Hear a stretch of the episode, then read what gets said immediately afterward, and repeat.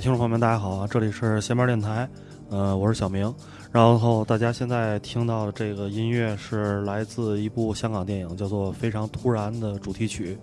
这个大家一听到这个主题曲，就能感觉到这个电影的氛围啊，应该是一个就是又有点悬疑，又有点警匪，又有点枪战的这么一个一个节目。然后呢，所以是一个这个充满这个男男性或男人的这这这种感觉的一个电影。所以呢，坐在我对面的啊，今天是我们是两个男生啊，两位男性跟大家一起聊聊这个，呃，和这个非常突然的他所属的这个电影的，其实应该叫厂牌吧，叫银河印象啊，有关的一些故事啊。然后坐在我对面的是。查理，查理，啊，查理，那个之前在我们前面电台做过一期节目哈，但是这个做完节目之后呢，有很多人那个对这个节目的评价不太不太不一啊，有人喜欢，有人不喜欢。那所但是我们那个，我要今天在这澄清一下，因为查理上次跟我录节目的时候啊，喝了不少酒，大家也能听出来，上次说话的时候是有很多都是酒话。那今天的查理是我今天跟大家在这保证啊，绝对是一个清醒的、冷静的。正常的查理，而且今天在这儿要聊的也是一个相对更加有一点儿学术吧，有点儿专业的一个话题，是讲的是电影啊，所以我希望大家在听到这儿的时候，别一听查理就关了，还是要把这期节目听下来，因为我们俩人这期想把这个银河映像的这个电影给大家聊一下，因为呃，据我所知，这个查理是对这个。香港电影非常非常喜欢，对吧？然后，因为这个我之前听过一个传说，但是到现在我没有证实过，就说这个查理可以把这个香港金像奖历年来的一些主要奖项，还是说所有奖项你都能背下来？呃，主要是你离近点儿，呃，主要是最佳影片，然后最佳导演、最佳男女主角主角，就是这一类的。还有一个最佳剧本，最佳剧本应该差不多啊。嗯，就是说每一年都能大概大概说出来。对对对。那我能现在现场提问一下吗？那你我要答不出来，多没面子。我说一个比较代表性的吧。行。九七年香港回归，九七年那年的这个金像奖的最佳电影是什么？你还记得吗？九七年的奖是不是应该八在九八年颁啊？啊，你是问的九八年的还是九七？那就算九八年的吧。九八年的，嗯，我想一想啊，这得倒，呃，九八年是不是那个《无间道》啊？不是，不是，不是那个，是不是那个那个陈果的那个《香港制造》啊？香港制造啊，有可能，有可能，有可能，嗯。因为那个就是香港回归题材的，因为主要是第一次见你的，第一次见你的时候这么清醒，所以我也感到紧张。既看见你又想笑，然后就感觉到紧张。这话我没法接了，咱进入正，咱进入正题吧。因为那个，咱今天要聊的是这个银河映像。我觉得，其实，在咱们国家，呃，尤其可能南方地区，这个对于很多男性来讲，这个银河映像是陪伴咱们八零后甚至七零后就是成长的一个一一个电影，因为它。它最早是出现在几十年代，是进入九十年代之后。它实际上，这个银河印象的成立，有的人说是九六年，有的人说是九七年。嗯，呃，大部分的说法还是九七年。但是，就是说你去上那个银河印象的这个官网的话，它的第一部影片，那个就是说一个字头的诞生，嗯，它其实年份写的是九六年，但是大部多都是时候，可能都会把这个一个字头的诞生归在九七年啊，也是。各有有各种各种说法吧，嗯，大概就是九六九七年前。所以说，这个这个电影，这个银河映像，它算是说一个一个电影制片厂，还是说一个工作室？这就它实际上，呃，其实它也负责一些这个影片的发行。因为就是说，为什么我觉得就是小明找我做这期节目，他问我就是说具体想做些什么，其实。想做些什么，其实都是一些边边角角的东西。因为第一，咱们不是香港人啊；第二，我咱们也不是是专业的这种电影工作者，嗯，也没在银河印象工作时候，所以可能很多东西都是要看一些资料，或者说是一些道听途说的东西。嗯嗯。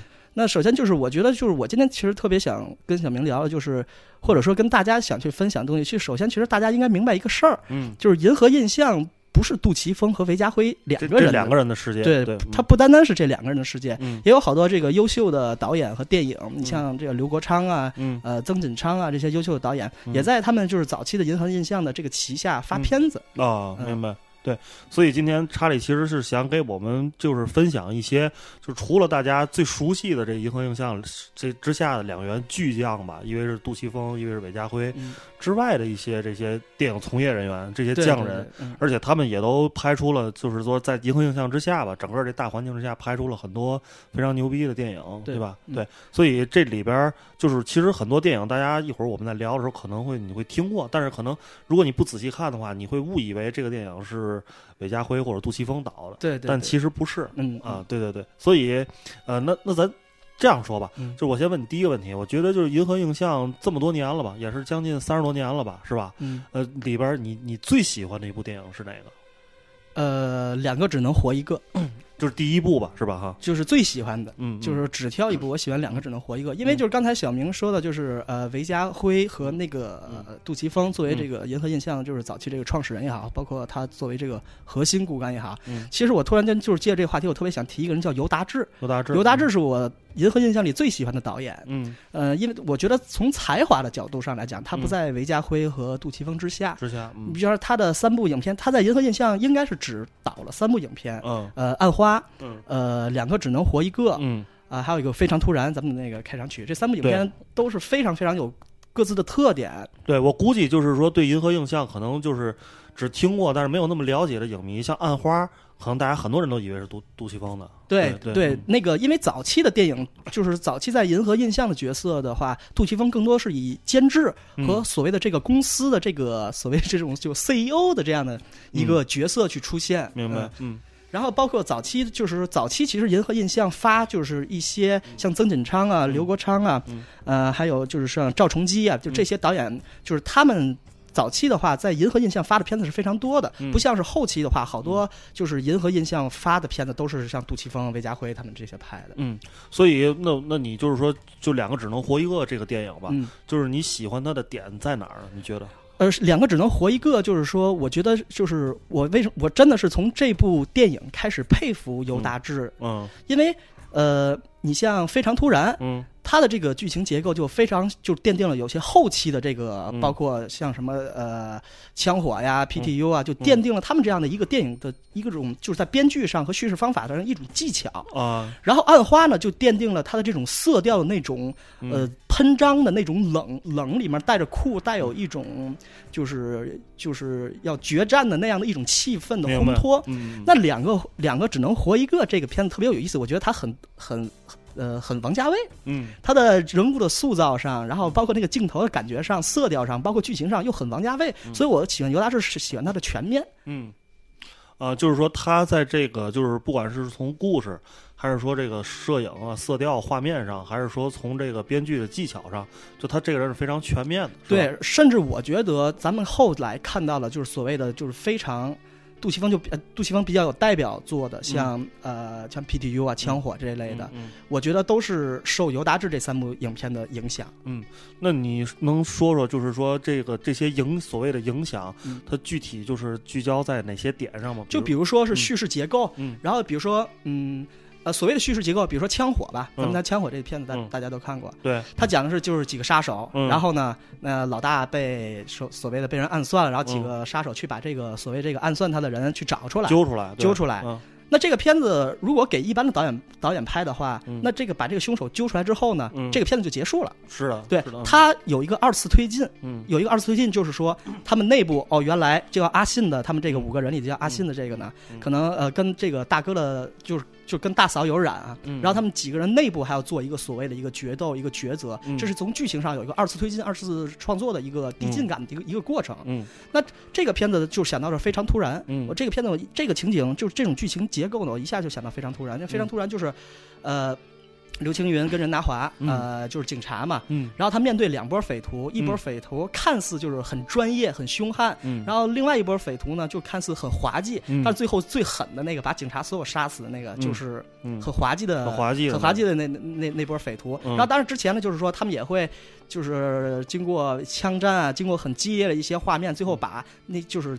第一波那个很凶悍的一波匪徒干掉之后呢，嗯大家都准准备出去庆祝了。啊，然后在路上偶遇这几个毛贼，没想到嗯这几个毛贼更凶悍，然后把他们都干掉，也是一种二次推进的一个过程。明白，而且就是感觉这种命运的这种这种巧合，就让你觉得更更更好玩。对，我想讲一个非常突然的，就是一个所谓的一个拍摄时的一个小故事吧。嗯因为就是，呃，尤达志这个导演，我为什么说他是奠定了这个银河印象后期的风格了？嗯尤达志拍片子的时候，他也是一上来有剧本，但是后来就没有剧本，是跟着自己拍摄的感觉，呃，这样的一种风格去走。嗯然后呢，银河那个在那个非常突然的时候，就是经常有雨，啊，然后经常有下雨。因为是在外景拍。，对外景拍经常下雨，然后他们就要拍一场下雨的戏。嗯，结果那天呢，就是就是太阳非常充足，就没有雨水。没有雨。啊然后导演就因为这个没有雨水，临时改了剧本。啊，为什么叫非常突然呢？就是嗯里面有句，他叫下雨的时候嗯没带伞，不带伞的时候偏偏下雨，啊，就是这样的一个非常突然的一个一个一个名字。也是一种无生命的无常吧。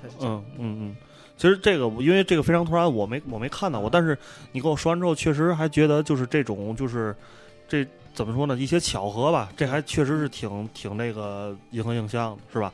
但是我因为我看的银河映像电影不是很多吧，可能加一块儿四五部、三四部这样这样的样子。然后我有一个特别明显的觉得，就是是银河映像特别爱用的惯用的一个手法嗯，就大家。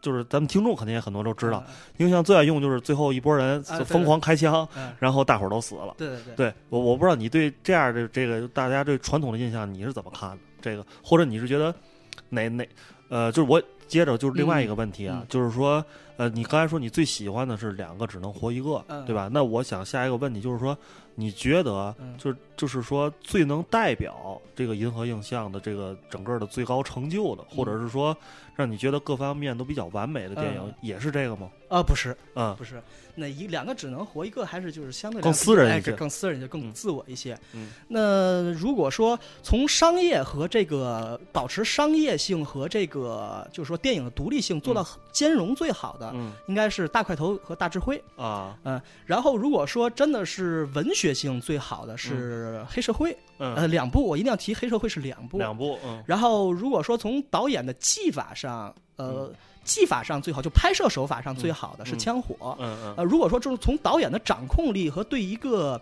电影整体的把握感、节奏感特别好的，应该是 PTU 的机动部队。啊嗯，所以就是说，它在这一个电影不同的维度，它所呈现出来的这个精品都是不一样的。，对但是我个人就是你像，嗯如果你要问我，就是最能代表，嗯呃，那个银河印象的综合综合评分最高的一个，我肯定选择黑社会，社会因为为什么呢？因为黑社会这个电影是杜琪峰对文学的探索。嗯因为我也是个人啊，每个人看观点不一样。因为嗯我个人也觉得，好的电影经得住推销电影，一定是它具有强烈的文学性色彩。本子先立得住。嗯呃，一个是本子先立得住，再一个就是，呃，有的时候，比如说你像，比如说你像 PTU 吧，嗯嗯呃，它更多的是一种氛围，嗯呃，或者说是一种技法上的东西。嗯嗯而我觉得黑社会真的是从文学上嗯的角度来讲，嗯去把这个是放在第一位的。嗯我个人呃推选这个黑社会，如果让我选，而且黑社会是银河印象第一部参加戛纳电影节，就是在主竞赛单元入围的影片。嗯嗯。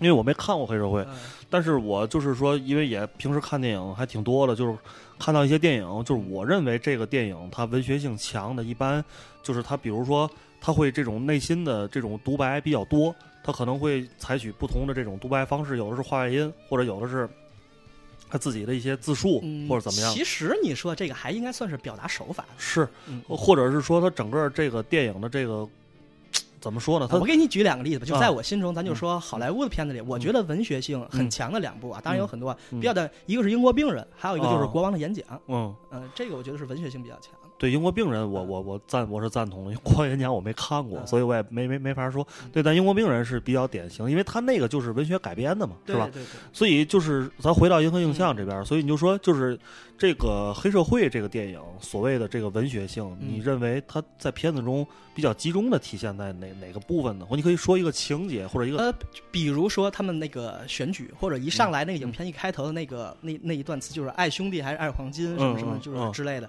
就首先它是首先是我理解的文学性，我理解的文学性啊。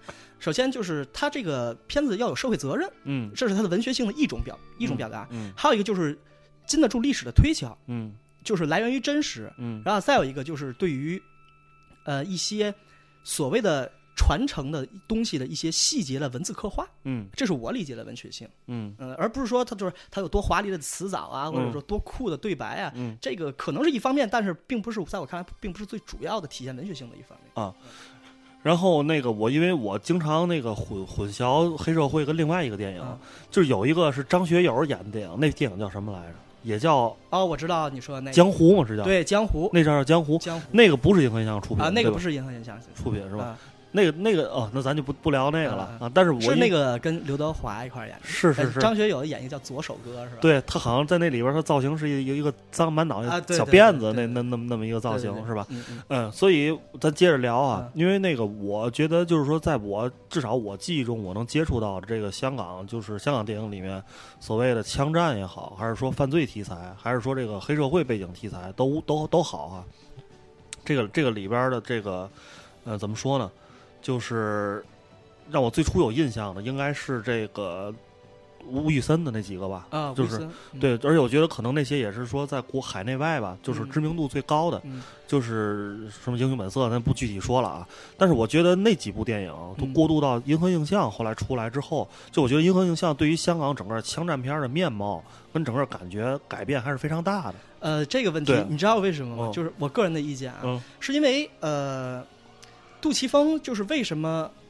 我觉得杜琪峰有一个特别大的优势，嗯。包括他和韦家辉，他们是从这个电视台出来的，啊。从电视台的从这个所谓的什么助理，然后一点点干到监制，一点点干到电视导演。嗯。因为杜琪峰最大的优势就是因为他拍过电视剧，嗯，他就是他精通电视的这一套，快速消费的这一套，明白。所以他嗯。更好的和他们和吴宇森、嗯。和徐克这样的导演保持了距离。嗯你我不知道你有没有这感觉，可能我这么说可能会挨骂徐克和徐克和那个吴宇森的审美还停留在八十年代，啊而吴宇森而那个杜琪峰可以快速的跟上主流的这个，因为他有电视电视的那种思维方式。明白。嗯所以他的审美是可以与时俱进的，嗯而且他的影片可以和当时的日韩的那种影片嗯可是去抗衡的。一个最简单的，嗯比如说，就就就讲枪火，嗯枪火嗯。然后我还特其实特别想提一部电影叫呃《孤男寡女》，啊，是一部那个爱情喜剧，对对对对对嗯对，这就是他典型的，嗯。就是因为他是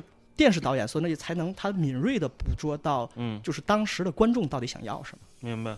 就感觉特别有点像现在的这个美剧的那个那个网飞，那就是那网飞那个电视台，嗯因为它那个就是说建立在这个大数据基础上之上分析的，它好多它创意题材的美剧也好，电影也好，就是说因为那个这个网飞它之前是做这个录像带租赁起家的，其实实际上，我不好意思打断您，嗯其实咱们可以就是说简单的聊两句，就是银河印象的这个创作，就是建立的背景和环境。好好，因为银河印象创立在九六九七年，嗯呃，一个很敏感的话题是吧？马上就要回归。嗯然后那个时候呢，就是九十年代初香港电影的辉煌，然后后来随着因为涉及到回归的问题，所以嗯。就是整个地区性经济衰退，嗯。然后呢，很多的这种电影资金嗯。呃没有了，嗯。然后再加上香港电影的产量，嗯。从一年好像是两百多部降到几十部，降到几十部，嗯。然后就是整个电影产业的下滑，嗯。再加上那个时候呢，就是整个在真正在香港电影吃香的一点点就是好莱坞，嗯。然后甚至包括日韩的这样的影片嗯，进来，对对这个香港电影的冲击是是非常大的。非常大，就是在这样的一个背景下，嗯。就是银河印象在九六九七年吧，咱们嗯。就姑且说九七年吧，嗯。就是创立了一个一个一这样的一个一个横公司空出世吧，横空出世。嗯。所以说，就是而且还而且大家还要就是说，想给大家说呀，就是在银河印象之前，杜琪峰已经拍了很多片子了。嗯。呃，想想比如比如什么《碧血寒山》嗯。夺命金》，就是他的第一部嗯。片子。然后到嗯。后来，什么《阿郎的故事》，啊呃，然后《无畏神探》，呃无畏神探，我想想是银河印象前的还是银河印象后？嗯好像是银河印象前的吧。就是这就其实这些故事是那个谁演的？呃周润发周润发演的呃，，然后我说那是《再见阿郎》，是嗯刘青云演的那个。嗯嗯嗯这但是阿再见阿郎，我忘了是不是那个在银河印象嗯之前还是之后，就是他已经有很多探索了很多东西之后，明白然后才去想去，嗯就是说建立这样的一个公司，来就是进一步的，嗯就是说，因为创作都是主观的，就是对自我有一个更深刻的一种表达。嗯，其实我觉得咱。当然，现在这话题就有点偏了，嗯咱就又开始聊吴宇森，呃，不是聊这个杜琪峰了，聊来聊去。就是说，杜琪峰在建立这个银河映像的时候，我觉得他肯定不是说想建立一个厂牌儿，这个这个地儿或者工作室，我只拍这个男人戏，或者只拍武打，只拍枪战，只拍犯罪，因为他这里边还有很多喜剧，有很多爱情。他更多其实是想按公司的那个模式去去做的，而不单单是一个就是我作为一个工作室的那样的一个一个态度。嗯嗯，其实我觉得就是说，为什么银河印象成功？我觉得就是还是说一个第一就是有。固定团队的这样的一种搭配，嗯，呃，稳定的合作伙伴，嗯，还有再一个就是真的是这些伙伴彼此之间能有化学反应，嗯，其实你看韦家辉和杜琪峰他都是很互补的，嗯，一个是负责天马行空，一个是负责就是说你在天马行空时，我怎么在你这个天马行空和市场之间找到一种平衡，平衡，就是各自的分工都特别明确，而且合作确实有化学反应。所以我下一个问题，我不知道你有没有对这个做过研究，就是说银河映像从这个两个只能活一个开始到今天，我不知道现在最新的一步是什么了。最新一部是那个树大招风吗？应该是呃，因为我应该是树大招风，树大招风，对对对。就这么多年里边，就是它的这个票房回收率，或者说票房最高的电影是哪一部？这个你你有研究过？最高的，或者是市场口碑最棒的一部？市场口碑就不说了，你说商业上的东西成功，这个这个最挣钱的一部吧，应该算是。大块头大智慧，我我感觉有可能会是这个，或者说是。呃，饮食男女不是那个那个孤男寡女，孤男寡女，嗯，好像是应该是这种。然后，因为他还拍好多贺岁题材的，这个我还真真不太清楚。就是，但是应该，但是他他应该，我觉得他的这公司应该是很平衡的，因为他拍很多这种贺岁片儿或者喜剧片儿来去满足赚了钱之后来去满足拍这些他很自我的这种影片。嗯。嗯，呃，所以刚才其实主要聊的是这个尤达志，但是尤达志聊聊聊，我们俩就聊偏了啊，就开始聊聊一些有的没的。所以这个尤达志，刚才你介绍了这个非常突然，以及两个还只能活一个，那还有一部电影是什么？暗花。暗花。哦，对，暗花这应该是他其实是最。最相对，我觉得可能在这三部电影里来讲最有名的一部了吧，因为卡斯比较强，对吧？这个这个片儿，刘青云和梁朝伟，对，是吧？两两人，就是我，因为我这这片儿我还是看过的，里边印象最深的就是那个，我忘了是梁朝伟还是刘青云了，就有一个乒乓球的那个，不是那个头皮屑。不是，你是在狱里面的那点儿嘛？然后那个刘青云一直在扔那乒乓球扔那乒乓球，对对对，那确实挺经典的。是打光什么的，这他挺挺厉害。所以咱咱过渡到下一个人吧，就尤达志之后，因为你今天不还是要给大家介绍几个人吗？嗯嗯嗯，其实我现在那后面我其实想给大家主要讲几个，就是说，嗯，在银河印象这个厂牌下面发行的发行影片的几个导演。好，嗯，比如说赵崇基。嗯嗯，赵崇基这个导演，我觉得他是怎么说呢？嗯，我觉得也是一个很全面的一个导演。他的这个讲故事的这个方式也特别喜欢三段式。嗯，呃，或者说是三条线也好啊。比如说《三个受伤的警察》这片子，你看了？嗯，没看过。这个这个片子是郑则仕拿的金像奖的影帝。哦，这三个是讲一个落魄的警察。其实我其实特别想拿这个片子讲，就是举例子。为什么？就是说。我总在说九七九七，其实这个这九七对于这种香港，对于香港电影的这种冲击也好，或者说所带来的改变也好，可能不是咱们这些人能去理解的。是是，呃，一个最简单，因为咱们没法去经历去设身处地嘛。这三个受伤警察大概讲的意思就是这个这个这个郑则仕哈，就是他这郑则仕是男主嘛，嗯，郑则仕演一个就是就是。已经快退休的一个警察，然后呢？给大家普及一下，郑则仕最有名的角色是演的叫哪个电视剧来着？肥猫是吧？肥猫，对对对。但是他这个肥猫之前，他应该是第一次拿影帝的话，叫《何必有我》，和周润发一块演的，这是那个郑则仕第一第一次拿那个金像奖影帝，也是演一个类似于就是智障这样的一一一个儿童这样的一个角色。然后就是三个受伤警察，就是说他特别注重，比如说就是到最后。这个影片大概是讲什么？就是，呃，郑则仕一直在警局里逆来顺受吧，就大概其的意思。然后后来也比较安分守己，就想安安稳稳退休。然后后来发现他的老婆和他的上司有染啊，然后呢，最后就把这个上司给绑架了，然后在一个场合把他给杀了。大概就是这样的一个一个一个主要的一个故事吧。嗯。然后有两个细节我都记得特别清楚，就是在一九九六年的跨年，就是。在这个场合，就是说他们这些警署的高官在开宴会，嗯，然后就郑则仕想在这个时候去复仇，明白？那个那天是一九九六年的十二月三十一号，嗯，其实能感觉到，其实转天跨年的时候，他特别想停留在一九九六年的十二月三十二号啊，然后上面一直挂着当然这可能有点过度解读意思啊，因为那个影片上面一直挂着英国女王的像在那个宴会上，嗯。然后最后就是说他们是争吵，就是还是说嗯。撕扯的时候、嗯嗯厮打的时候，掉周围不是周围的那些白的那些就是桌布什么都嗯。起来，就好像是一个葬礼一样，啊，好像是一个就是对香港的告别一样。明白明白，嗯嗯。这个当然，咱就只能点到而、啊对对对。而已了，因为这个确实牵扯当时一些政治、嗯政治、嗯政治变化。嗯。嗯。然后还有就是特别想提赵崇基的，还有一个就是《甜言蜜语》这个电影，嗯。它是和古天乐、古天乐和蒙嘉慧演的，这是我第一个在电影里看到蒙嘉慧的角色。嗯，蒙嘉慧就是演暗战的那个、啊那个女孩，这是我第一在电影里第一次看到蒙嘉慧，蒙嘉慧是她和呃古天乐演的一个爱情片，古天乐演一个哑巴，嗯。然后就是。我觉得这个电影就是比较吸引我的，就是很平，嗯。呃，然后呢，就是看到最后呢，又有点儿就是伤感那种，就整个的电影气氛，我觉得就特别好。嗯。而且让，因为他演一个哑巴，所以哑巴不能用言语去表达很多，可能去靠一些电影细节，嗯。比如说一些呃女主角最后嗯。给这、这个古天乐留了一幅画，说你嗯把这幅画就是这是我送给你的一个礼物，嗯你把这个礼物找着的时候，你就能找着我。嗯然后最后等于是女主角画了一幅画，就是有一天夜晚，这女主角睡睡睡着的时候，然后嗯这古天乐去亲她。嗯其实这个女主角没睡着，她知道，然后所以哦就是最后揭开这个谜底。但最后反正也是个悲剧吧，最后古天乐被一个仇家就是给给杀死了。嗯嗯嗯，因为那个，因为因为查理，我想问你一下啊，因为就是因为香港香港也盛产这种爱情电影，嗯对吧？就是尤其这种爱情轻喜剧这样的电影实际上是非常多的。嗯，但是银河映像呢也拍这种电影，嗯所以你觉得就是银河银河映像的这种爱情轻喜剧嗯和香港其他这个电影发行商发行商发行的这种爱情喜剧，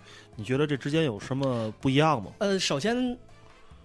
第一，剧本还是扎实，啊，呃，就是情节还是说，你看哦，这是银河印象，它不是那么普普通通的一个、嗯一个一个节目。就咱们举个例子，比如说，呃，瘦身男女，啊，瘦身男女郑秀文跟那个刘德华演两个胖子，对这我看过，嗯。然后后来就是剧情里一点，到后面不就是说这个郑秀文决定去减肥嘛？嗯。然后呢，第一个实验就是他们不是试了很多的方法，第一个实验说是就是往他的嘴里面好像是放一条那个蛔虫，啊，然后去吃那个营养。嗯。呃，当然他试了好多种方式，好像是这个情节的时候，嗯那几个人包括那个林雪啊、然后嗯那个王天林，嗯。几个人在外面等他，啊。然后几个人在外面踢纸球，就是啊致敬那个枪火的那个那个那个环啊节。踢纸球，对对，啊就是一个是他的这种，就是这种致敬环节上的一种，嗯就还是让你看哦，这个情节是枪火，是银河印象的东西。嗯再一个就是剧本确实还是扎实，再有一个嗯就是一些细节性的刻画，就还是说是很用心的去拍一部，它不是拍烂片。嗯，因为我之前一段时间，去年吧，就是有一段时间想找点香港老电影看看，然后看了一些以前注意过的一些演员，比较喜欢演员没看过，然后看了一部香港的爱情电影，嗯叫《梁山伯与朱丽叶》。哦，这个导演我想想是，我想想，梁山伯是那个那个吴镇宇、吴镇宇宇和吴君如演演的那个那个电影，就我就是就是其实因为那个电影里，我觉得有很多好的地方，比如嗯。摄影的色调啊，包括两位主演的这个演技什么嗯。都还挺棒的。但是我是真的觉得那个电影的剧本还是需要去推敲一下，因为很多地方的剧作，我觉得就是说嗯。从逻辑上或者是整个这个故事的精巧程度上嗯，并没有让你觉得是非常非常这个片子的这个片子的，我你提这个片子还挺好的，嗯。因为这个片子的编剧叫邹凯光，哦，邹凯光曾经在银河印象发过一部片子叫《男歌女唱》，嗯，然后女主角是那个梅艳芳。梅艳芳，梅艳芳嗯，然后其实这个曾那个邹邹凯光，他更多的是以一个编剧的这样的一个身份出现在后期的一个电影，比如说你说那个你说那个梁山，我是叫梁山伯与朱丽叶，我还呃，是我就就我知道，反正咱就说那意思吧，就啊是一是那个吴镇宇演的那个爱情片儿是吧？是是嗯。这个片子好像豆瓣评分还不低了吧？对他刚从好像7监狱里放出来。啊，然后吴君如是一个餐厅服务员，呃这个片子好早看了，嗯。没什么印象。嗯，然后就是好像这片子好像还提名了几个金像奖，是没错对对啊对对对，回头我再看看呗。嗯，我就说这邹凯光，嗯首先邹凯光是这个你说这个电影的编剧，嗯然后这个邹凯光还编过好多片子，比如像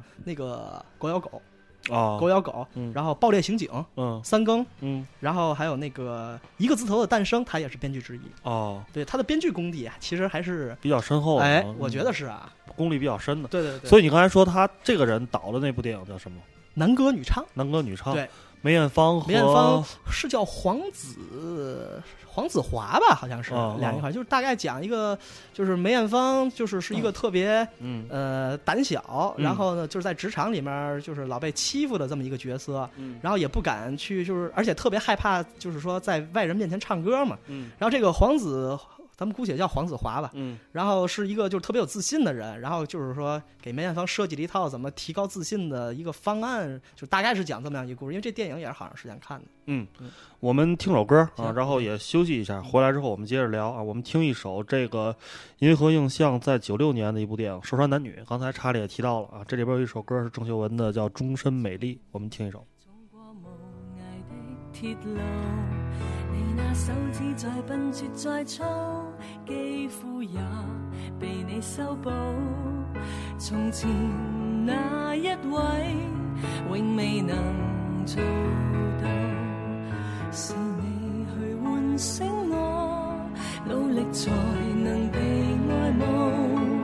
但回頭目睹你為我好，自己不好。我這幸運兒合着眼睛，身影。如果這記憶非愛情，連天都不會太高興。莫非可終身美麗，才值得勾勾手指發誓？對你不止感激敬禮，當你知己才是虛偽。莫非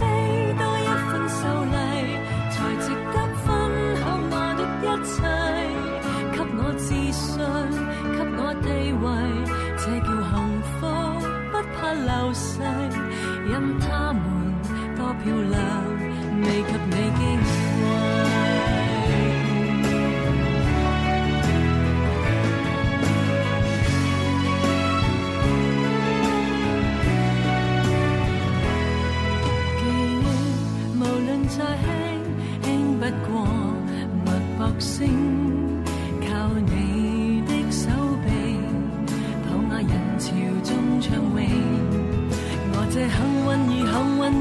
转身找得到你，來為我打氣。如果可抱起這愛情，連天都會替我高興。莫非可終身美麗，才值得勾勾手指發誓？對你不止感激敬禮，當你知己才是虛偽。莫非多一份秀麗，才值得分享我的一切？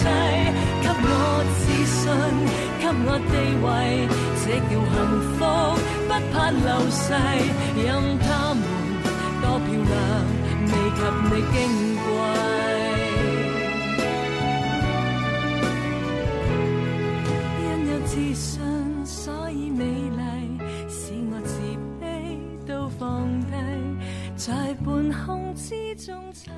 OK，这里是新面电台啊，我是小明，然后坐在我对面的是查理啊。我们俩人今天给大家聊一聊这个《银河映像啊的一些银河映像里面的一另外一撥人啊，就是一些除了这两位巨匠杜琪峰和这个韦家辉之外的这个另外一撥人啊。所以刚才这个听歌的时候呢，查理说这个前面的内容感觉还是有点散，东一句西一句的，所以后边我们还是请查理啊，刚才接着他之前介绍一半的那个导演接着来说，嗯。呃，刚才就是说，主要是想说一下，就是说除了那个杜琪峰、那个韦家辉，嗯。呃，这两个人之外的，就是其他一些在银河印象，嗯呃，以银河印象这个这个名义，就是、這個、發片发片的一些导演。刚才说了这个，刚说一半说赵崇基，嗯。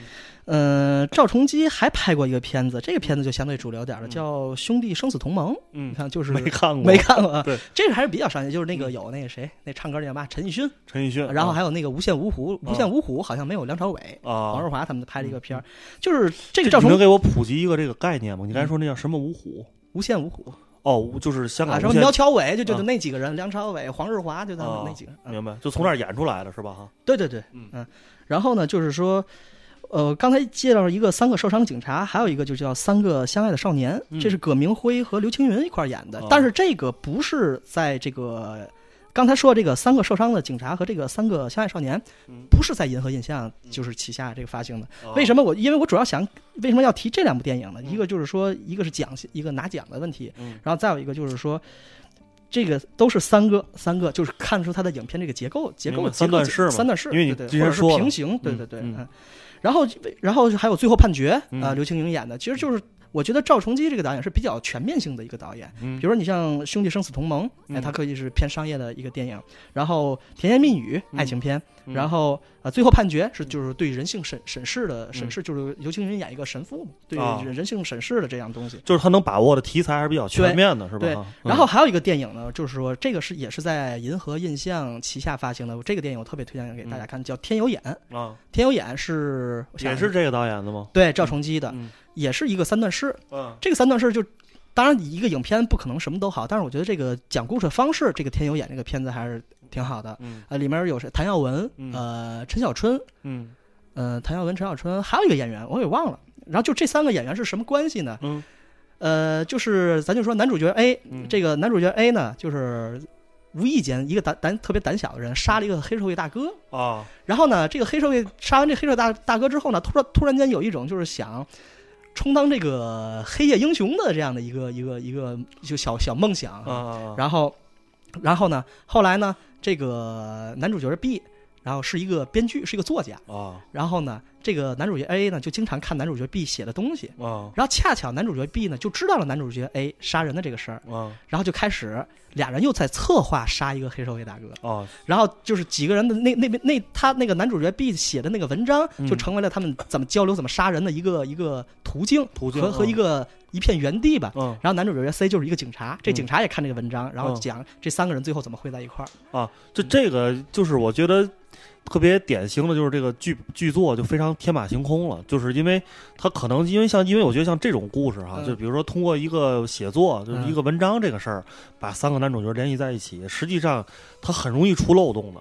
这种，嗯，对对，这个情节不好写，对吧？嗯，你跟那种，你比如说你要拍一抢银行，这个东西其实它漏洞，你你好弥补，因为这种事儿现实中存在的。其实我觉得也怎么说呢？当然也是，我觉得赵成基，因为第一刚才介绍他导演拍片的全面性，再一个其实也是有铺垫的。比如说刚才说三个受伤的警察，嗯，还有三个相爱的少年，也是三段式。对，这个也是三个人，对对对对对。就而且我你这一说，我还就想起来，确实这个这个。银河映像也好，还是香港电影也好，就是这个三个男主角，然后三个人的，或者说是多条多条平行线，特别多啊。尤其就是最近的一个树大招风，就也是三个人，对吧？对对。所以他们可能对这种三段式就比较驾轻就熟。对，嗯。还想跟大家提一个叫曾锦昌，嗯，曾锦昌其实他也是编剧功力非常好，但是他在银河旗下，嗯，也导过一个片子叫《恐怖机》，嗯，这个片子其实也很有预见性，就是讲呃大陆大陆这个。就是咱怎么说呢？就是大大大陆的居民怎么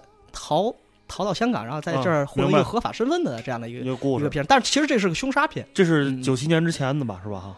呃，恐怖机肯定是九七之后的。啊，或者是九七前后的吧，九七前后的，嗯嗯，然后呢，这个为什么这里面的那个？但是这个题材感觉不像回归后的题材，是吧？呃，回归这事儿咱就别提了吧。对对对。然后那个特别想为什么想讲这个点呢？主要讲讲这曾锦昌，主要想说两个事儿，一个就是曾锦昌的编剧很不迎合印象，嗯，比如说《食神》《喜剧之王》哦，《功夫》哦是那种，这是另外一个风格，无厘头系列，对对对。然后那个其实他跟周星驰合作特别多。做编剧，嗯，但是他拍片子，拍片子就又不一样了，对，这个差距挺大的，因为这个你看，他又牵扯到这种政治，嗯，又牵扯到这种凶杀的这个事儿，跟他这个食神这确实是差距挺大的。想提这个恐怖机这电影，还想提一个演员，里面的女主角就是吴倩莲，嗯，当时是其实是台湾演员是吧？吴倩莲是台湾演员，香港的台湾的，我也不知道啊，别瞎说，接着接着说。然后就是当时曾经有一段时间。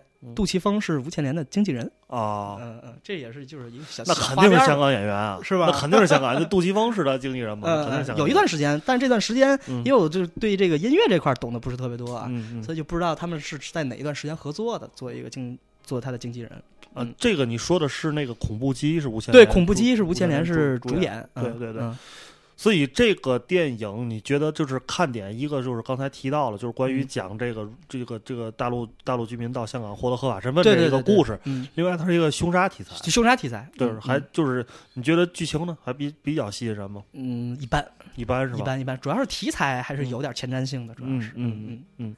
这个电影当年就是在拍出来之后，嗯。就是就是或者是到现在吧，嗯。我因为我没我都没有听说过呃这电影，我有一个，我有一个，我有一个朋友，我就是叫卷毛，嗯啊，然后呢，他就就是就是我原来在十三的时候就是一块儿认识，他是原来员工，然后他就我我记得当时我看完这个恐怖机时，恐怖机其实我也是前两年看的，嗯。然后看完之后，然后我发了一个微博，嗯。然后他说兵哥这恐怖机是我小时候的一个梦魇，嗯。他确实有时候就绑架的时候杀那个是司机嘛，是出租车司机，嗯。那个锯胳膊锯腿那个确实挺，包括他那个发。就是影片色调上发青、发那个蓝、嗯或者发绿的那种冰冷的色调，嗯那氛围烘托的还是挺吓人的。挺吓人的嗯，所以大家可以看一下，嗯因为这个这个导演叫什么名字来着？曾呃曾锦昌，曾锦昌。对这个导演大家可以去去去看一下。他就这一个片子是导的，因为但是呢，就是刚才嗯比较、比较有意思是，这个人其实是一个这个写喜剧的、哎或者写无厘头这种，嗯但是就是自己在做导演的时候却导了这样一个片儿、对对对，大家反差还是挺挺值得拿出来看一看。嗯嗯嗯，下面还想提一个，这就是导演就比较大了，就是刘国昌。嗯呃，刘国昌第一要提的是什么呢？就是刘青云的第一个金像奖影帝嗯，是演的刘国昌的拜片子，他所赐。对对对。嗯，然后呃名字叫我想啊，名字叫《我要成名》，啊我要成名。嗯他其实为什么这个片子好？其实这个片子刘青云嗯并不是说有多突出的演技，在我嗯眼里，刘青云最突出的演技还是那个银河印象的那个那叫什么神探神探神探啊，啊割割耳朵那个。对嗯这个这个这个我要成名是，我觉得他是是呈现了很教科书式的表演，啊就是因为他本身演的是一个，他是剧情里面他是一嗯个成名很早的一个金像奖的一个就是一个演员，就嗯青年演员。嗯嗯后来呢，就是因为自己酗酒啊也好，或者怎么样，要生活就是堕落感情不都是堕落了，嗯然后就是重新因为一个女孩的出现，这个女孩是谁演的？是那个演那个叫什么？那个《贫嘴张大民》里那个最小的那个女儿叫什么？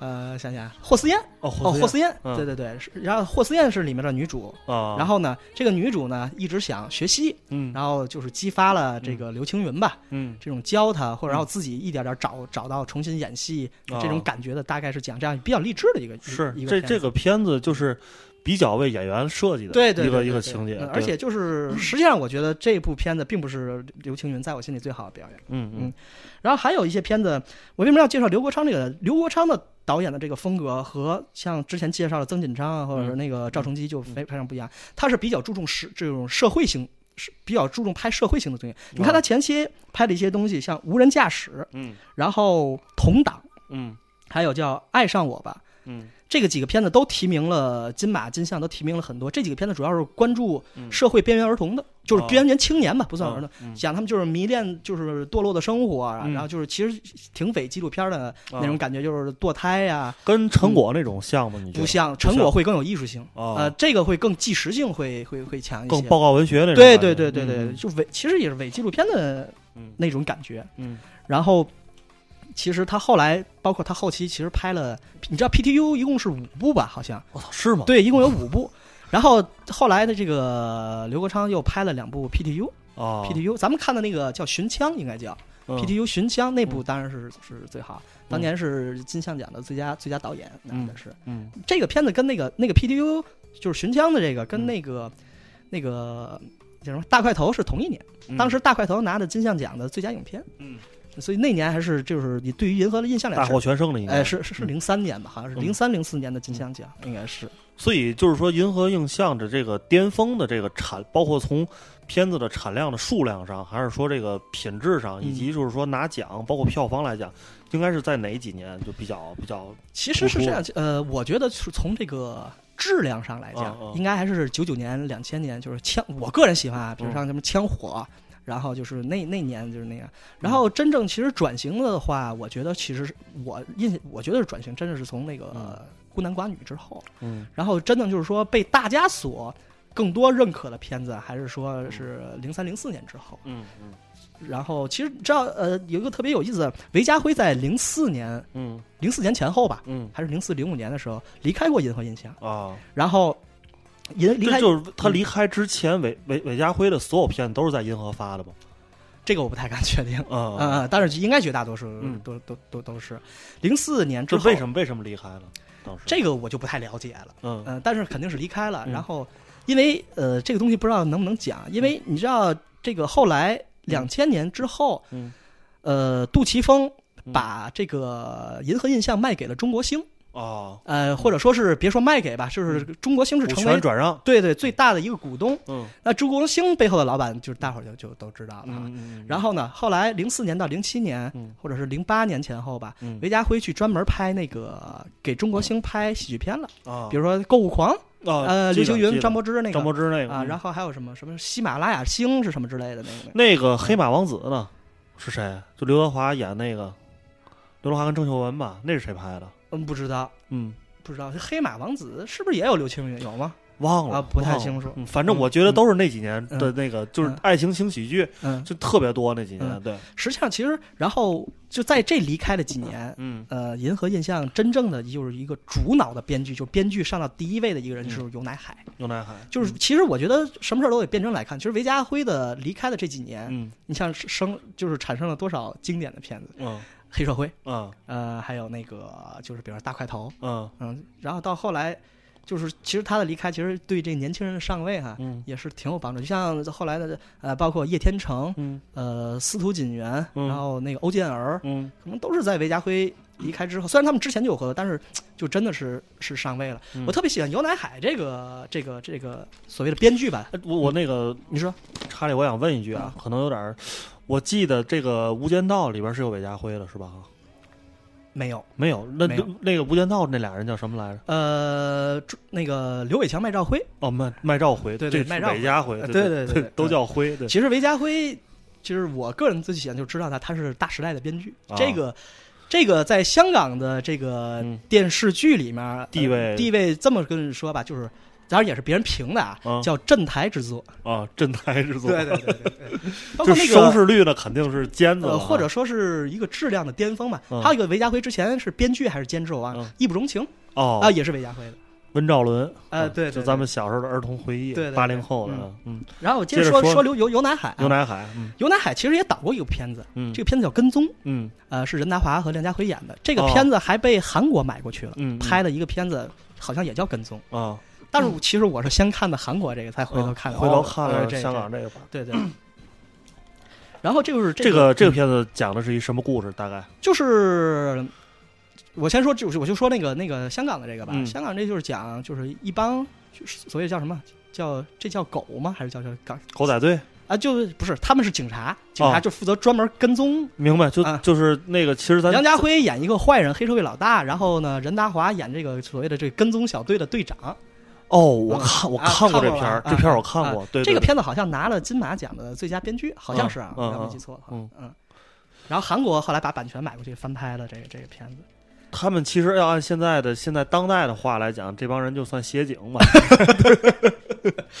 或者是带小红箍的。对对，协助办案的民警，民 嗯然后我为什么其实想把那个尤乃海嗯单独拿出来说说呢？其实我觉得，你想他这他这个，首先他这个人物这个角色就比较尴尬，嗯永远在韦家辉和这个这个这个杜琪杜琪之峰之下，嗯因为大量的创作，嗯，呃，编也好，导也好，主要是由这两个人完成的。完成。那你说，就是说，在这样大的一个压力下，因为这两个人脾气都很大的，然后很主观的那种人，嗯怎么能去寻找到自我的一种创作的嗯素材嗯和一种感觉也好，这是嗯其实是很艰难的一个事儿，嗯很考验情商的一件事儿。嗯但是我觉得他特别，就我特别喜欢他那点，他真的能找到自己。你看韦家辉他讲什么，更多的是一种技巧或者宿命，嗯包括整个这个生死。嗯然后杜琪峰呢是讲杜琪峰的更多的是一种长进，嗯来去实现这个这个宿命感的东西。嗯但是尤乃海在这两位大咖底下，他创造出了一副自己的一种价值观，嗯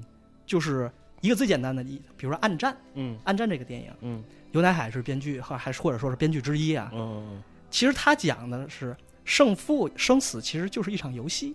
啊，你看，就是这两个人，刘德华绝症病人是吧？嗯然后刘青云很享受这个游戏。其实两个人就是在玩一场游戏。是然后还有一个片子，其实也挺典型的，呃，想想《柔道龙虎榜哦，这个柔片子我道龙虎榜听说过》啊啊，啊是致敬那个黑泽明的一嗯一个片子。为什么啊，致敬的哪个片子？这致敬哪个片子？啊，致敬的哪个片子？我想一下，因为黑泽明我看的不多，他讲了什么故事吧？就是呃那个郭富城，嗯郭富城演一个柔道热热热热爱者吧，嗯，就是爱好者啊。自三四郎吧，可能是呃，我我就黑黑泽明我看的不多，嗯因为就是说他一直是他最大的乐趣就是嗯挑战高手，啊就是男人与男人之间就是情谊。然后那个古天乐是一个柔道冠军嘛，啊，最后其实也是各种激励，然后古天乐重新去嗯就战胜自我的一个过程。但是这这个片子还有一个特别，就是这里面我特别推荐就是看一下张兆辉的表演。嗯，张兆辉这片子，张兆辉演过什么呀？比较著名的电影呃张兆辉挺多的，呃，比如说《放逐》里的那个那个什么金给他们介绍活儿的那个人，什么夫，叫叫剧情里叫什么？然后那个哪儿？嗯你看，呃，张兆辉，独占里，有吗？独占里，独占里，我估计说出那个角色你也不不不不可能对不上。是那香港那来那几个老大里其中之一。对，，没错没错。那里我估计就是那里边其中之一。非常保镖你看过吗？非常保镖没看过啊，非常保镖是电视剧啊啊，那个跟那个马俊伟他们一块儿的，嗯嗯嗯，也是一个议政张正张正辉在里面拿的这个片子拿了香港金像奖那个最佳男配，这个啊就是表演获非常出彩奖是吧？对对对对对对。然后就这个片子，其实包括还里面还有应采应应采儿，应采儿是个一上来挺落魄的，其实后来他是个就是名门之后，嗯他最大的爱好就是想去就是日本发展这个唱歌这个事，嗯所以就是为什么说是游戏呢？那应采儿最后去了日本了。嗯成功不成功，没人知道嗯。包括，呃，那个郭富城一直在挑战这个古天乐，嗯其实也是输的时候很多，嗯那就是基本最多时候就是打成个平手。嗯其实为什么说是游戏？他唱的好也好，嗯说应采儿唱的好也好，唱的不好也好，他最后成功了也好，不成功也好，但他至少在这条路上面去走，所以你很难去定义他的成功与失败。是就是所以说，就是包括挑战也是一场游戏，包括暗战也是一场游戏。嗯他在游乃海在这个杜琪峰的或者韦家辉这种宿命观里、轮回观里面，嗯他找到了一种自我的表达，就是这种游戏心态。对而且就是确实是，就让我觉得你这么一说，就比较大家听会比较清楚。就是确实对于就是说整个这个犯罪题材这种东西的一个把握，他们的观点是不一样的，对，出发点是不一样的。没错。嗯因为就因为对于他来讲，他可能就是我也是瞎说啊，瞎揣测，可能有奶海不知道有奶海嘛，对吧？嗯他可能觉得这个这个东西其实实际上是一个可以用一个轻松的方式对他并没有那么严肃理解，对他没有那么严肃。嗯，我们其实也可以在很多这个欧美电影里也能找到类似的这种例子，就是嗯把这这种犯罪电影拍成这种，就是说一种游戏这种吧。嗯然后刚才说到编剧，咱们还再跳回来一个 一个一个片子啊，就是嗯跳回到这个导演上，刘镇伟，大伙儿都知道这个？知道对对对对，他在银河印象发过一个片子叫《无限复活》。啊，呃，就所以我说到这儿，我嗯插插一句啊，嗯这个所以就是说这个。不是说你必须在这个旗下去导演，你才能在这儿发片子。你是一个，比如说别的制片厂的导演，你来银河映像也它可能在这算是一个影片发行，也可以作为一个影片发行机构。发行机构。对对对嗯嗯我为什么要特别说一下这个《无限复活》呢？这个这不就是月光宝盒吗？无限复活。这个片子在我的心里，嗯呃，要比《月光宝盒》《大话西游》嗯嗯呃，从编剧的感觉上来讲，嗯嗯要成熟，啊，要好。讲了一什么故事呢？大概呃，就是呃，郑伊健，呃，嗯演了一个就是赌徒吧，嗯就因为也是好长时间看的了。嗯郑伊健演一个赌徒，然后后来去。好像去拉斯维加斯吧，然后去嗯赌钱，然后嗯后来好像是出了车祸，也不怎么回事儿。嗯然后可能他跟一个女主女主角，然后俩人就发现一块石头，然后就是也是这种穿越的，嗯回去之后去改变一些东西，改变命运的，就是但大 还真是月光宝盒对，了没错，没错，没错，没错。但是我个人真的很欣赏这部作品。啊！当然，嗯你说《大话西游》那就太经典了，是吧？是这个就是无法匹敌。但是单纯从这个剧本我觉得还是有点新意的。是嗯，嗯嗯嗯嗯，挺挺挺有意思的。对对，因为这种种，就是说，就是因为咱们这个东方嘛，东方人，嗯尤其这个是香港也算是东方人嘛，就是想象力相对没有西方人那么活跃。嗯，那这种电影就是说，相对它就更天马行空一点呃，我可以说这个甚至荒诞吧，可能说。呃，我可以说这个无限复复活至少比什么情颠大圣啊，什么啊什么，包括它后面啊的！片子要强很多，强很多，是是是。嗯当然这也是个人意见啊。嗯然后还有一个大咖也是在底下发，叫林岭东。嗯。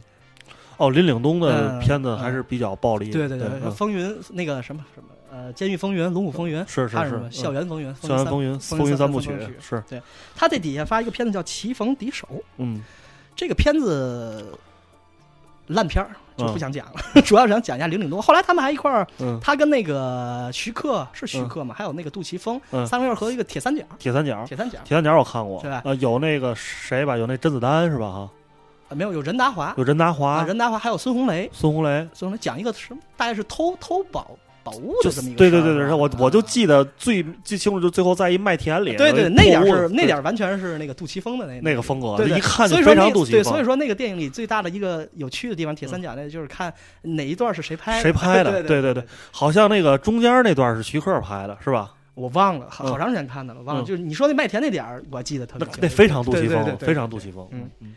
然后，然后其实还想特别提一个挺悲催的一个人，叫罗永昌。嗯。罗永昌其实更多的时候是那个杜琪峰的执行导演，啊，或者说是还有或者是副导演，嗯。然后好好多时候还左膀右臂吧，对，还是剪接、嗯，剪辑、剪辑、辑。剪辑，嗯对然后都是都是很重要的工作。对对对对对对对。实际上，我倒是觉得他默默承担了很多银河印象，嗯就需要去努力做的这样的一个，就身体力行去做一些事情的这样的一个。按他这个工种的分配，他其实也是最知道这个他想要什么，他想要什么。对对，杜琪峰想要什么对而且他还在客串一些一些，比如说那个《黑社会一》里面那个就是被扒光的那那那个人，嗯。找那龙头棍的时候，还有嗯。比如印象比较深的《枪火》，嗯，《枪火》里面那个饭店老板戴眼镜那个。哦，啊那就是他是吧？嗯然后其实他导的片子，嗯，没什么好片子，《迷途追凶》嗯。讲讲这个这个就是凶杀的，嗯。呃，《迷途追凶》应该是好像是任贤齐跟黄秋生演的，讲那个就是他被这女儿被绑架了，这么一个任贤齐好像去受雇去找他一个女儿的这么一个事儿。我觉得唯一导的，就是他唯一导的还不错的，应该是 PTU 的第二部叫《同袍》，我一直觉得叫同胞，嗯后来一仔细看是同袍，为什么叫同袍呢？后来一想，对，讲警队两队两两队人两个对立面，嗯到最后大家就在一起。那个同心协力哈，那穿的都是一件衣服嘛。警队的故事。对对对对嗯然后这个片子其实很杜琪峰，嗯啊，非常非常杜琪峰。但是后来一看，就是监制是杜琪峰，所以觉得为什么觉得罗永昌悲催呢？嗯永远做不了自己。啊，就是没法放开手脚对对，去他跟尤乃海还不一样，尤乃海至少可以在编剧里面可以天马行空一点。是是他，的他只能做一个执行导演。嗯嗯嗯还有一个导演特别想提，其实这个导演呢是杜琪峰一直想拿他做接班人，嗯这导演叫郑宝瑞。嗯然后他在银河底下发了一个片子叫《意外》，嗯呃，有想啊有叶璇，嗯有古天乐。嗯这个片子的编剧，这个片子确实挺意外的。嗯呃，大概讲的是几个杀手要把一个想杀一个人，然后要把这个这个场景变成一个意外发生的一个自然死亡的这么一个事儿。明白嗯嗯但是通这个片子一完呢，他就离开银河印象了，然后就嗯，当然他前期在银河，后期在银河印象也做一些别的工作啊，比如说像策划什么之类的。嗯到后来他拍的片子大致叫什么什么那个，那叫什么那个那个大闹天宫，就是那个一堆明星是叫大闹天宫吗？有那个不知道是有那个那个周润发，嗯，还有那个那个那那个那个那叫什么？这周润发大哥近些年里让我能够 记住的 嗯记住最的一个形象，虽然我也没看过这个，嗯就是孔子，对，彻底那个片子摄影特别好，那个摄影片子摄影鲍德系，哦。嗯，整个基调定在那儿。说说说偏了，你接着嗯接着说这个，就是郑宝瑞，然后嗯我就想不起来那电影叫什么，好像就叫《大闹天宫》。反正是里边西西游相关题材，对然后包括那最前一阵的那什么女儿国嗯，什么，这都是郑宝瑞的。哦后来但是这些都已经就跟新婚像一点呃一点关系都没有，都没有一点关系。所以说到后来就是杜琪峰在接受采访上就就也对他表达了一丝这个失望失望？确实就是说，就是也没办法，现在就人家就是干这个市场喜欢的事儿，对对对迎合市场。其实有时候就是我觉得像银河印象就是这么有特点的一个一个所谓的电影发行公司呀，或者怎么样。其实我觉得大家其实除了关注这个作品，包括杜琪峰、雷佳辉之外，其实大家应该看好好的去关注一些，就是他的一些核心团队，因为他的工作人员可能就是演员。是，就是我觉得银河印象之所以这么稳定，有这么稳定的影片质量的保证，其实是跟他的这个核心团队，或者说是。经常在一起磨合的这样的一些人，嗯，长期在一起去做一件事情是有很大关系的，分不开的。对，至少比如说你的磨合时间会少，你的影片会会质量会更高，对，会质量会更高。比如说，我记得《枪火》。枪火的投资只有两百五十万港币，嗯，然后那些就像黄秋生啊那样的，就大咖，只是象征性的收点费用，嗯，然后因为只有两百五十万港币，所以就是可以就喊喊咖的这个余地，喊 NG 这余地就就特别的少，嗯，然后讲一个小趣闻，当时林雪，嗯，是第一部，当然不是第一部出演《银河印象》，或者不是第一部出演这个，嗯，这个杜琪峰片子的，是算是一个所谓的主角的这样的一个片子，嗯，出现的时候是。导演要求所有演员都要一遍过，把所有可以咔的这个机会都留给林雪。哦，对。然后说到林雪，林雪是天津人，天津人对，他是十几岁才去的香港。对，而且他住马场道那块儿，好像就是就和平区啊，和平。据说现在每年还回天津过年。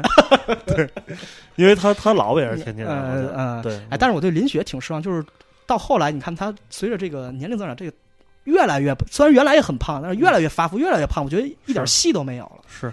是，其实我也想，就是说，在本来想放在后边一点聊的，咱现在现在这个，你你那后边还还要说的还还有吗？呃，主要还想介绍一下他的配乐、美术都是谁。OK，对，那你配乐、美术介绍完了，咱们最后一部分，我觉得可以聊聊演员。行，对，就是我觉得咱可以聊几个银河映像里边比较代表，或者说是通过银河映像这个平台演出来的一些演员。OK，那抓紧时间，我先讲一下这个配乐吧。他配乐也是一个长期口的，叫钟志荣。嗯。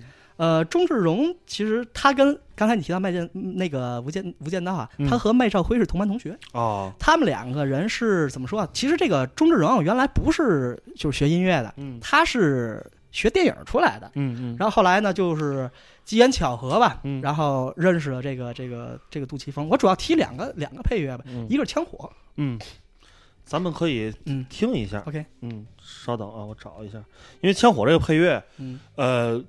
挺不一样的，我觉得，就是说，在这样一个电影里面，大家，而且大家现在就是说，我觉得喜欢老港片的人，对于枪火这配乐一定是耳熟能详的。咱们可以先听一小下。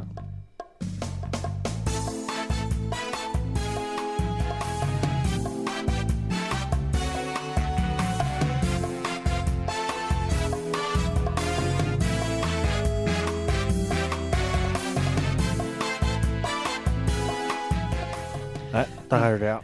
然后这段配乐其实特别有，就是因为你知道杜琪峰是很主观的那种导演，就是甚至可以说是有点霸权主义哈。他他做配乐的时候，就是说你要定影片的基调，他会给这个钟志荣一个模板，就是你按这个音乐大概这个这种走向和感觉去做。当时这段音乐的时候，给他的模板是《掐死你的温柔》啊，嗯，然后呢，他觉得他觉得这样这样，他觉得这样可能不足以表达，然后他也是。因为那个时候也比较简陋啊，就是说录音的环境下，他觉得决定最后用这个恰恰的这种舞舞这种节奏感的这样的一个一个东西去做这个东西，而且你会发现很多时候就是他的这个枪战的动作，不是，我不是想说这个，就是他很多的音乐是在这个镜头结束之后出现，哦，他的音乐更多注重的是什么？嗯，是我作为一个旁观者对于这件事情的看法，是。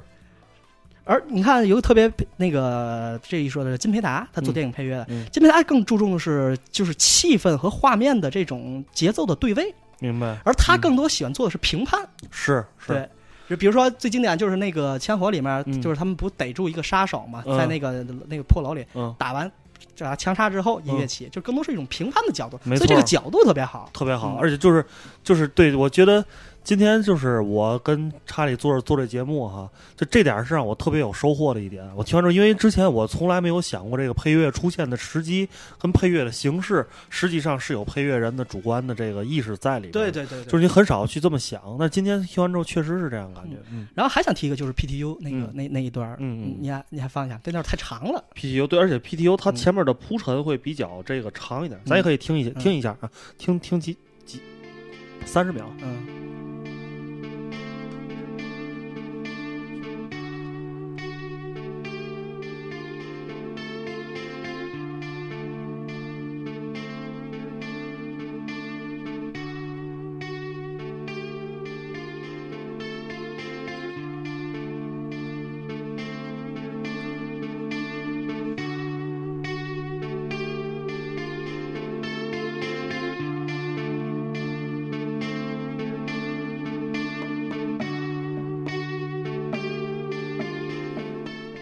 其实这个 PTU 这个就是当时找这个钟志荣配乐的时候，其实他也给了他一个模板。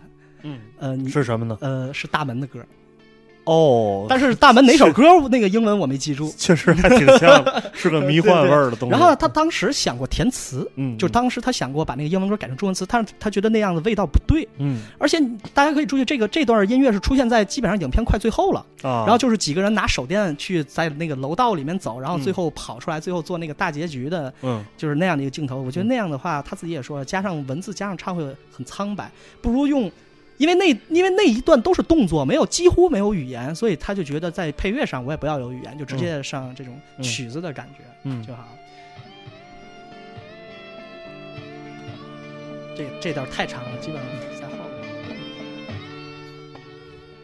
对，这确实你一说嗯是大门的感觉，是吧对，嗯很大门。嗯嗯，其实那个还想说，就是刚才那个刚才说的那个枪火那个配乐，嗯，其实咱们看到那个主要的部分，其实都是拿这个键盘好像就是做的假的。啊其实他那个其实是想上那种就是管弦乐的，当啊，时的那种模拟出来，对对对对对。嗯，数字模拟，因为当时条件不具备，所以他觉得也特别遗憾。对，所以就是就就就感觉就是他的那个声音听着比较单嘛，对。这就让你但是你有没有觉得跟那个影片的画面，包括那个年代制作出来那种电影质感，还是有点无心插柳的感觉？呃，是无心插柳，对挺无心插柳的，而且这个这个配乐也确实让人们觉得，就是说，就是枪火这么一部嗯电影，就还挺紧张的一部电影，嗯是这样一个配乐，嗯就一直让大家觉得挺挺违和的感觉。嗯其实我倒就是枪火，就是我觉得它的高明之处在于哪儿？就是你看只会觉得紧，就是节奏比较紧密。嗯但是我我不知道你，我看的时候反正没有什么紧张感，就是就是大伙儿杀一个人就跟去上班吃饭一样，就这么平常的一件事。是，但是就是你就一直会是在想这个这人究竟是谁嘛，对吧？嗯，对对对，嗯嗯嗯。啊下面说说这个美术吧，嗯这个美术其实是个大咖，这个美术叫嗯于家安。嗯于家安是谁呢？就先说，当然他可能你知道做美术这些，可能也会牵扯到一些，比如说服装设计，嗯，就就是可能就是这种定位，可能是相对来讲比较模糊的嗯这样一个定位。比如说《英雄本色》，他是服装设计，嗯，然后他跟这个是哪个英雄本色？英雄本色？就是那个《英雄本哦色》，那个。最最厉害的最厉害的《英雄本色》。啊，呃，当时这个这个于家安怎么跟那个杜琪峰认识呢？嗯，是通过施南生，哦。因为他们原来都在新艺城工作，但是这个。这个施南生是干嘛来着？就是那个那个新艺城七七个人嘛，嗯。他是徐克的前妻。啊，啊，他们不是这七个人就是组建的新艺城嘛，嗯，还有什么那个黄黄百鸣他们那嗯一块儿呢，嗯然后当时就是于家安和这个杜琪峰不是在一个部门儿，但是后来通过施南生呢，嗯，哎，两个人联系上，后来有了这个后期的这这这个合作，嗯。然后审死官就是他们第一次合作，嗯嗯，然后就是周星驰的也是哈，呃周星驰对周星驰的审死官，嗯。然后这个。特别想提一点，呃，还有别人狄仁杰、通天帝国、啊，徐克啊那个，这是他做的美术是吧？对对对。但是我最喜欢的是东方不败，啊，嗯。东方不败，对嗯，然后关于他，其实也没有什么特别多说的吧。但是就是我更想提一点，就是为什么说他是大咖呢？嗯他是梅艳芳、张国荣的造型师。啊嗯，而且就是说，刚才提那几部电影，不管是就是《狄仁杰》《通天帝国》也好，嗯。虽然这是比较晚期的徐克的作品了，嗯，但是确实大家如果对这几部电影有印象的话，包括那个查理说的那个西游，对《西游》《东方不败》，嗯，在美术上来讲都是非常出色的。对。而且是这样，最重要的是，嗯。徐克就是一个美术，徐克能让他来做美术，那证明对这个人是认可的，嗯对吧？能让徐克认可的人，嗯。大家可以看过徐克画的分镜头，那是非常非常牛逼的，对吧？包括就是其实的确比较典型的就是那个大块头，嗯，大块头有大智慧，嗯。他那个就是那个肌肉什么是的，是是是。嗯啊，就是做的就是非常到位。比较那那瘦那那个瘦身男女也是他做的吗？对那个模型啊是吧？但是那里面有好莱坞的好莱坞的那个专门请请的人过来一团队过弄的，对对嗯。包括不好意思打断一下，嗯。包括那个《大块头有大智慧》这个片子你看过吗？呃，我看的。就是这片子我看过，但是我应该是在一个什么聚会的场合看的，啊就看的不是很。里面有一个特别惊悚的镜头，就是嗯张柏芝被人那个嗯成果是什么嗯脑袋掉了，挂在树上。嗯那个镜头据说给一个小女孩还吓出毛病了似的，在香港放映的时候。嗯然后那个团队是于家安还有日本的几个化妆师一块弄的，嗯嗯所以说是于家安还是比比较注重国际化之间这种交流的。嗯。OK，我们听首歌啊，听首歌回来之后，我们最后再留一点时间，我跟查理我们俩再来聊一聊这个。哎，这个这这么多年来在银河映像混迹的这些演员们啊，因为我觉得演员也很重要，是吧？是非常不可或缺的。咱听一首歌，依然来自郑秀文，然后来自电影《钟无艳》的这个主题曲，叫做《情无独钟》。回来之后我们接着聊。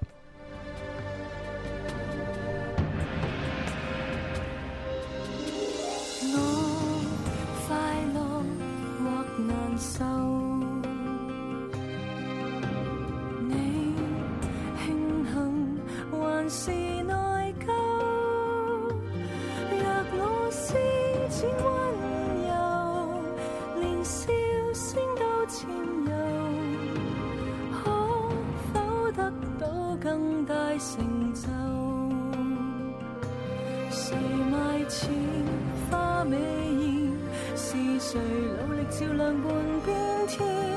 但是情无独钟，贪心的你偏爱那一边。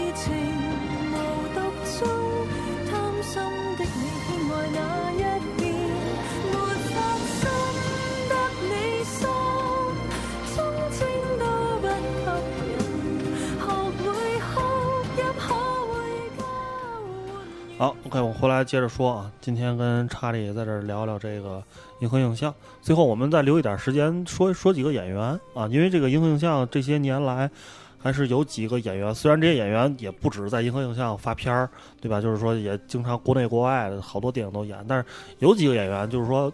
就还是这种非常代表性的，就你一看这张脸，你一看那个感觉，就是《银河映像》这个电影所要带给你的感觉。我我个人最觉得还是刘青云的这个角色是非常非常《银河映像》的感觉的，因为主要是他塑造的经典角色也比较多，就是巅峰之作就是这个神探，是吧？嗯。我不知道查理你怎么看？你对刘青云怎么看？刘青云其实我觉得在之前的影片，包括呃《再见阿郎》，然后那个《十万火急》这些比较早期的这些影片，还是无法摆脱他在大时代里塑造出来那种角像角色整体的那种感觉，还是就是偏。有点傻，或者说有点憨的那样的一种感觉。为什么我特别提神探？我觉得神探真是他的巅峰之作，是就是在表演上。嗯嗯，而且神探也是，就是杜琪峰跟刘青云他们俩一个表一个导，两个人在国际上最受认可的一部银河映像的作品。因为这个电影是确实是在这个很多。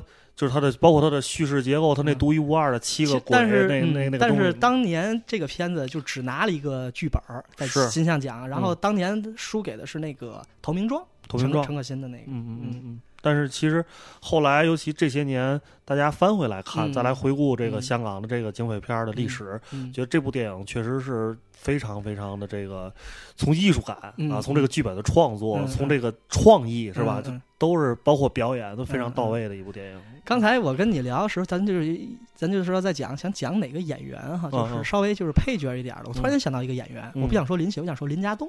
哦，林家栋，对对对，林家栋是是一个非常也是非常有影响的一个演员，对。但是大家大家可能更多的认识这个演员是从《无间道》里，对吧？《无间道》可能让广让更多的观众认识到他。但是说花边新闻，不是说他跟刘德华有点事儿吗？是吗？这个不能瞎说，不瞎说。花边新闻已经说了，嗯，林家栋。印象最深不还是东莞仔嘛？黑社会里，黑社会里那个，对，那个确实，那个劲儿是不太好把握，不太好把握。嗯嗯，包括后来他拿影帝，那个树大招风，树大招风，对。任达华呢？任达华。嗯，我觉得他在 PTU 里演的那个警察，对于他自己的演技已经是到头了。嗯，就已经是到了他自己演技的巅峰了。对，但是说起任达华，可以在这儿跟大家分享一个我所知道一小一个八卦，但也应该也有挺多人听说过的，就是说给没听没听过人，就是其实《神探》里边。有一个情节是改编自任达华家里的一个事儿。哦，不知道，因为任达华的这个家里我忘了是他的父亲还是什么他的亲戚吧，反正任达华他家是警察世家，是，然后他他的这个好像是他父亲还是谁是是他好像是哥哥是谁？对，然后是。香港第一个就是死在警察手下的警察，啊。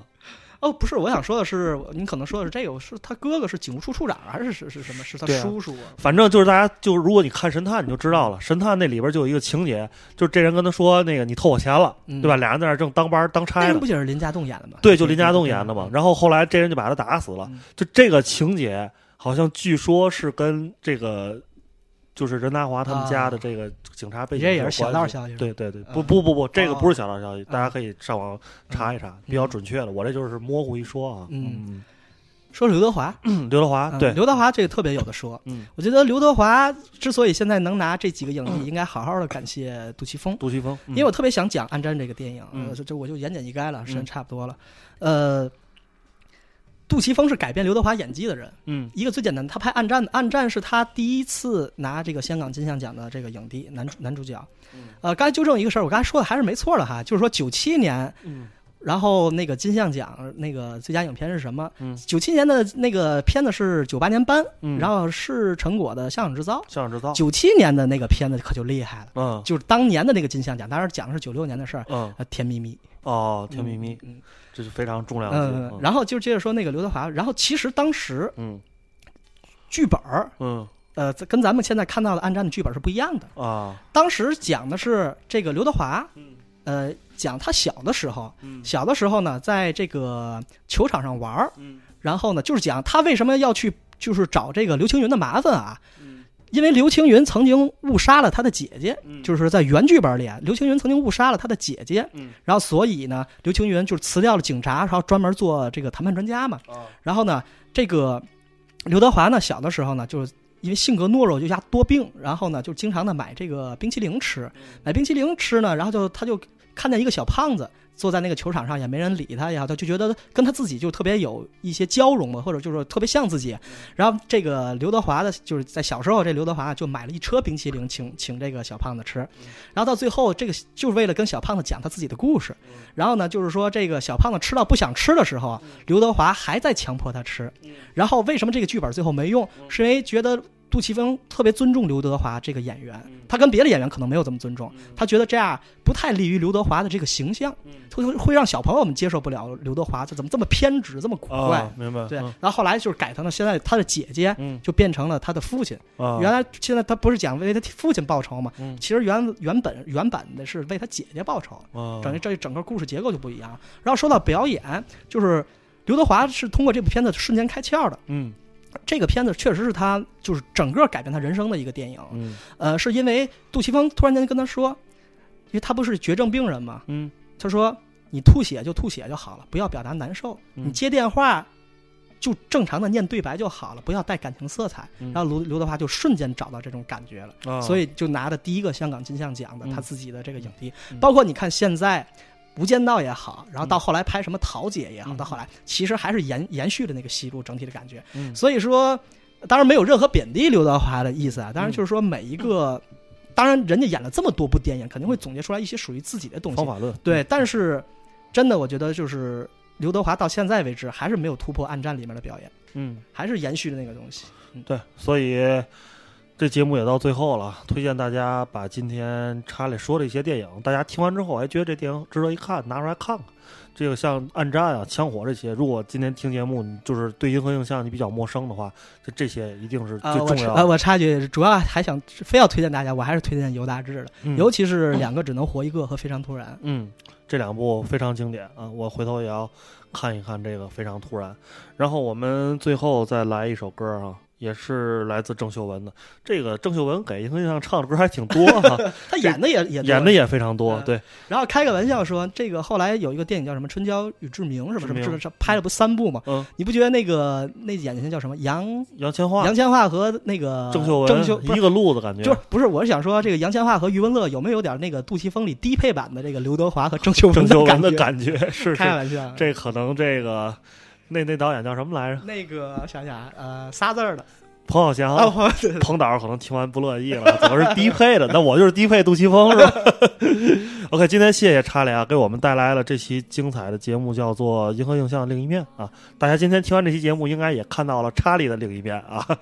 非常不适应，就是在不酒醉的情况下面对你，没想到你长得还真是眉清目秀。谢谢啊，那就这样啊，谢谢大家啊，拜拜各位，再见，嗯。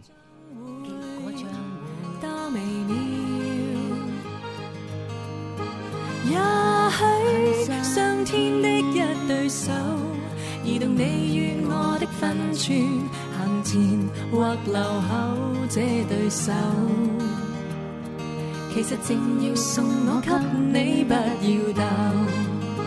分叉的感情线，正等我为你蔓延彼此的感情线。交错发展，怎么舍得去剪？